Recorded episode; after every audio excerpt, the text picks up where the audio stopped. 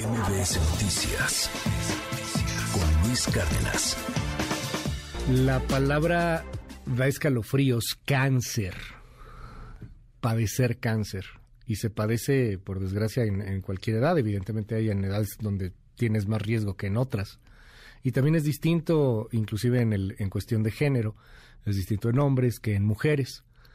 Hoy aquí en este estudio para mí es un verdadero honor, un privilegio poder platicar con el doctor Manuel Rodríguez Valenzuela, médico cirujano con especialidad en medicina farmacéutica, también pues hablar sobre, sobre el cáncer en el hombre en particular, sobre el cáncer que, que está eh, pues siempre presente por desgracia en uno de los peores miedos que tenemos.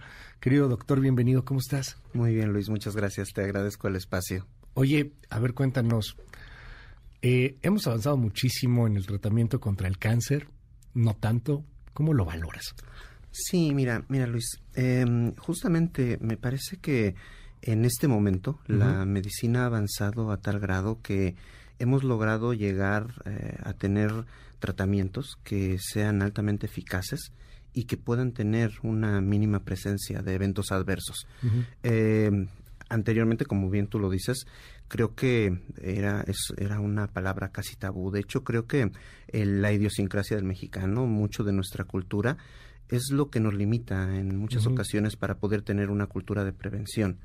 Eh, dentro de estos tipos de cáncer, como bien lo mencionabas, la gran diferencia que, existe en, todos ellos muchas veces radica en simplemente una detección oportuna. El que podamos tener una detección oportuna, ya sea para dar un manejo temprano y, dar, y que sea curativo, o poderlo referir tempranamente al especialista y que esté de un manejo adecuado para prolongar la sobrevida de estos pacientes y estén en buenas condiciones. Y además hay que decirlo porque los hombres somos unos sacatones de primera, doctor. o sea, los hombres somos unos sacatones de primera. Eh, la, mujer va, vas a una, a una revisión ginecológica que pues sí es muy invasiva, es lo que tú quieras, pero pues está ahí dentro de la, de la, de la conciencia de, de cuidado de salud. Y cuando le dicen al hombre, ve a revisarte la próstata. No, hombre, ¿cómo creer? Y no, no podemos esperar otro año más. Así son o así somos. Así es. Eh, tocas un punto muy importante. Eh, creo que esta parte de lo que te decía la cultura del mexicano, hay muchas aristas, hay muchos puntos que se pudieran ver, pero creo que puntos clave, uno como lo mencionas, el hecho de, eh, primero, no me duele nada, ¿para qué voy al médico? O sea, nuestra cultura de prevención realmente es muy mala. Segundo, el hecho de que justamente no menciones el cáncer, ¿para qué lo atraes? No, no, olvídate de eso, eso aquí ni se menciona. Y uno muy importante, como lo dices específicamente en el, eh, en el cáncer de próstata en el hombre es, eh, no, yo cómo voy a ir a hacerme eso, o sea, cómo el, el, el, macho cabrío, lomo plateado va a ir a hacerse esas cosas, no, o sea, no, no, no, no, no lo concibe. Y realmente es algo que, si te das cuenta, muchas veces no es el decir, lo, lo, lo, debo de hacer porque es su responsabilidad mía y para protegerme a mí y pues para el conocimiento de mi propia familia. A veces es simplemente el decir, ni siquiera quiero saberlo, pero no es el no quiero saberlo, a veces no por la propia enfermedad, porque ni siquiera saben qué es lo que hay de tratamientos, qué se puede hacer. Es a veces hasta el propio miedo que existe a la palabra, al decir es que me voy a morir, es que qué es lo que me va a pasar. Es que no quiero saber que estoy enfermo. Exacto. Aunque si te enteras antes, y es espantoso, obviamente, pero si te enteras antes, puedes salvar tu vida. Así Muchos de los tipos de cáncer, entiendo, pues se pueden curar. Así es, así es. Fíjate que eh, a ese respecto me gustaría, por ejemplo, compartirte un poco de estadística nacional con, con, Estados Unidos. Fíjate que, eh, como bien lo dices, si detectamos a tiempo el cáncer, diversos tipos de ellos, puede ser curable. Pero si, hablando por ejemplo en cáncer de próstata, lo detectamos en un estadio avanzado, ya metastásico, ya es un paciente que no, es curable. Eh, si hablamos, por ejemplo, de las detecciones, por ejemplo, en Estados Unidos, solo un 4% las detectan metastásicas. Es decir, todos los detectan en estadio localizado eh, en, próstata. Pero ¿qué pasa en México? En México estamos teniendo un 40% de diagnósticos en estadio metastásico. Es decir, los pacientes ya acuden en estadios avanzados, justamente lo que decimos, ya cuando le dolió, ya cuando sintió mal, y eso está llevando a que sean pacientes ya avanzados. O sea, cuando el cáncer ya no se quedó solo en la próstata, sino que ya, ya se esparció por todo el cuerpo. Por todo el cuerpo, así es. ¿Por, ¿Por qué da cáncer de próstata? Yo sé que la pregunta es súper complicada, pero ¿hay factores de riesgo? Mira, es, multifactorial realmente.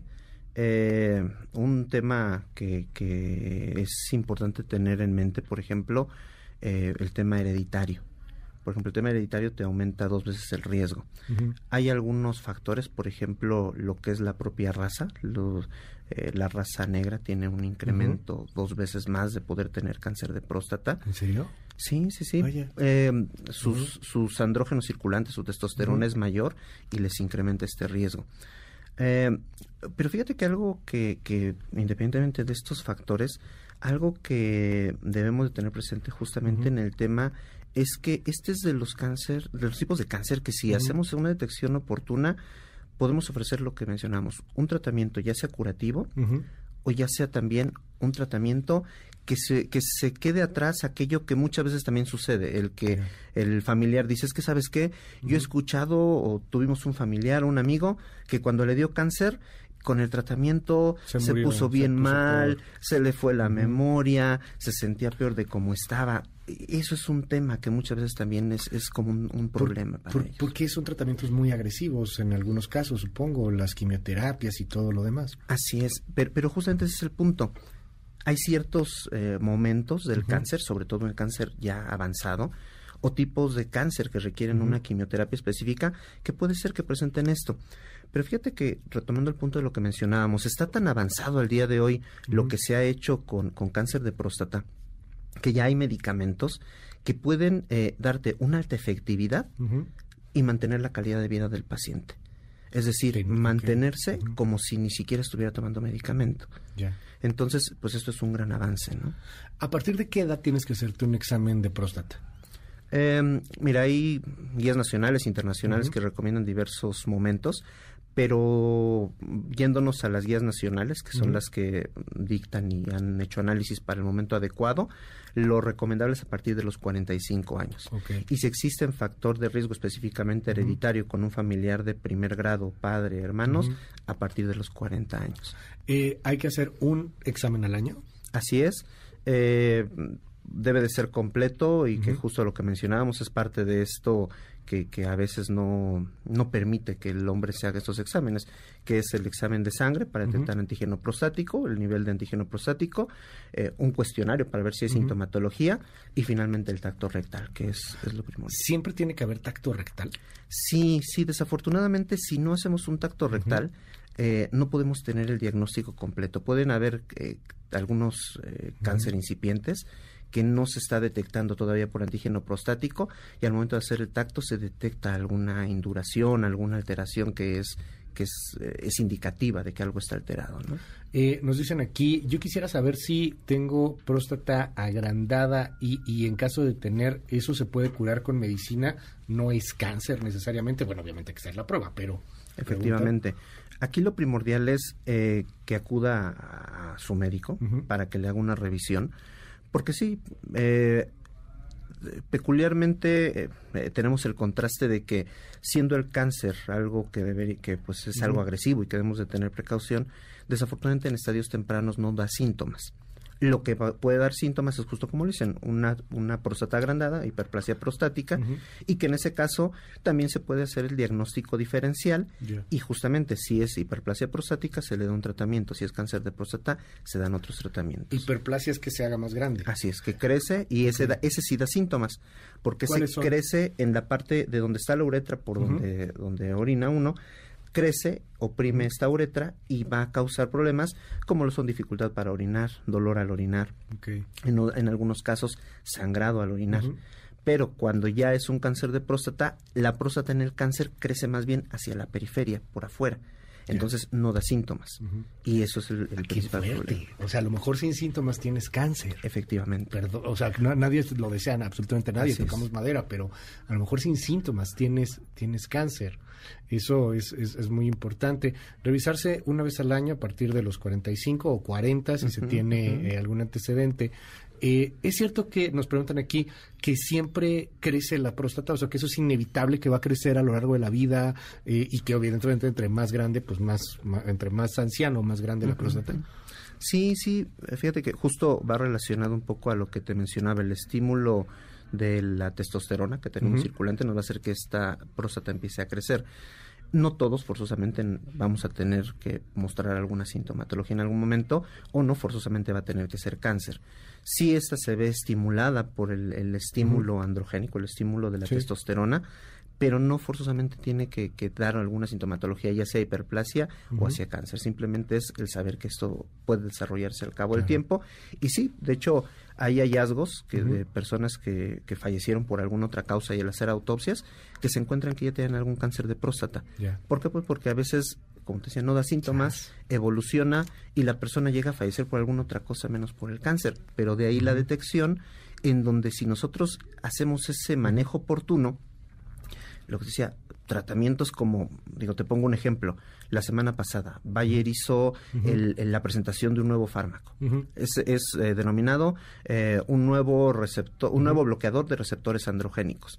Lo que te decía, la próstata está alimentada de andrógenos, se bloquean estos receptores, concretamente la testosterona, evitas el crecimiento, evitas que siga proliferando este cáncer, el paciente se encuentra en buenas condiciones, retrasas aparición de metástasis, que las metástasis, como te mencionaba, es ya no es curativo, prolonga la sobrevida de los pacientes y además el paciente en cuestión de eventos adversos está como si nada. O sea, son, son fármacos que además si están tomando otros medicamentos, porque pueden ser pacientes pues que ya estén tomando algún hipertensivo, antiácido, lo que sea, mínimos eventos adversos. No, hay, no, hay, no hay riesgo o es mínimo de que puedan tener alguna interacción. Eh, preguntan aquí, esto es muy interesante, el tema de las eyaculaciones. ¿Es cierto que si hay más eyaculaciones hay menos posibilidad de cáncer de próstata?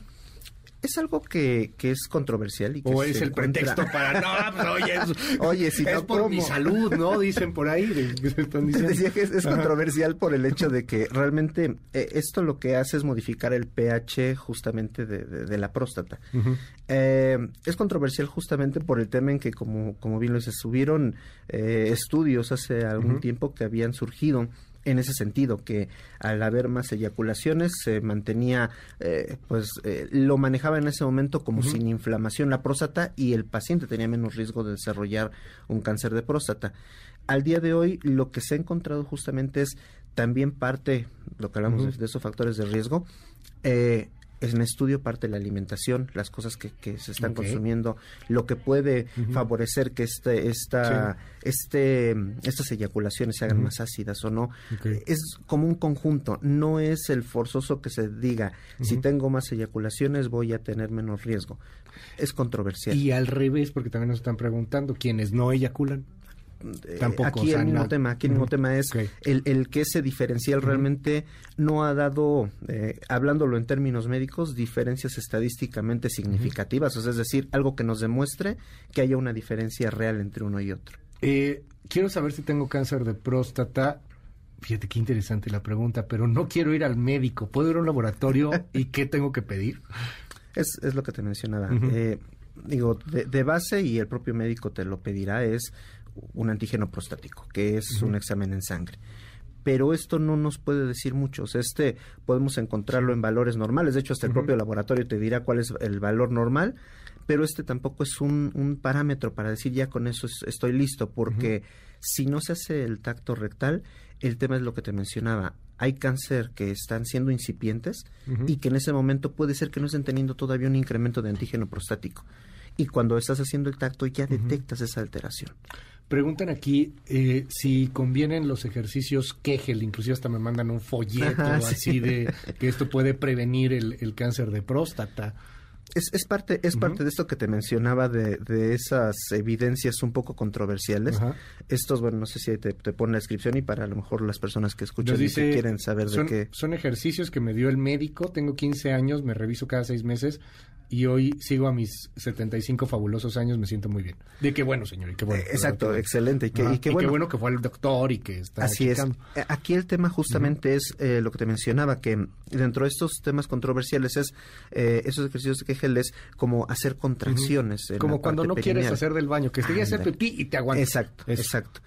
Eh, eso... Que son muy buenos también para desempeños sexuales y cosas por el estilo, Exactamente, ¿no? Este, porque ajá. justamente están enfocados al tema justo de poder eh, ayudar a que todos los órganos, digamos, de alguna manera como que saquen contenido. Ajá. Y por eso es por lo que está como relacionado un poco a, bueno, pues si ayudo a que salga líquido seminal, a que salga líquido prostático, pues se mantienen mejores condiciones. Te reitero, entra dentro de estos, eh, estas evidencias que tienen un cierto respaldo, pero pues que entran un poco en controversia. Si lo está haciendo y, y su médico se lo recomendó, digo, no, no contravenimos nada de lo que el médico le diga, pero sí saber que, bueno, hay, hay, hay cuestiones que, que sí Claro. están en, en controversia, ¿no? Doctor Manuel Rodríguez Valenzuela, muchas gracias por estar aquí con nosotros No, y por, la, por, por las recomendaciones. Nada más para que nos quede muy claro, hombres, perderle el miedo, hay que ir, no seamos acatones, una vez al año a partir de los 40. Sí, sí, 40, bueno, sí hay 45, antecedentes, 40, 45 sí, no. y, y cotiza no solamente en prevención y curativo, también más adelante, es más hasta para tratamiento metastásico,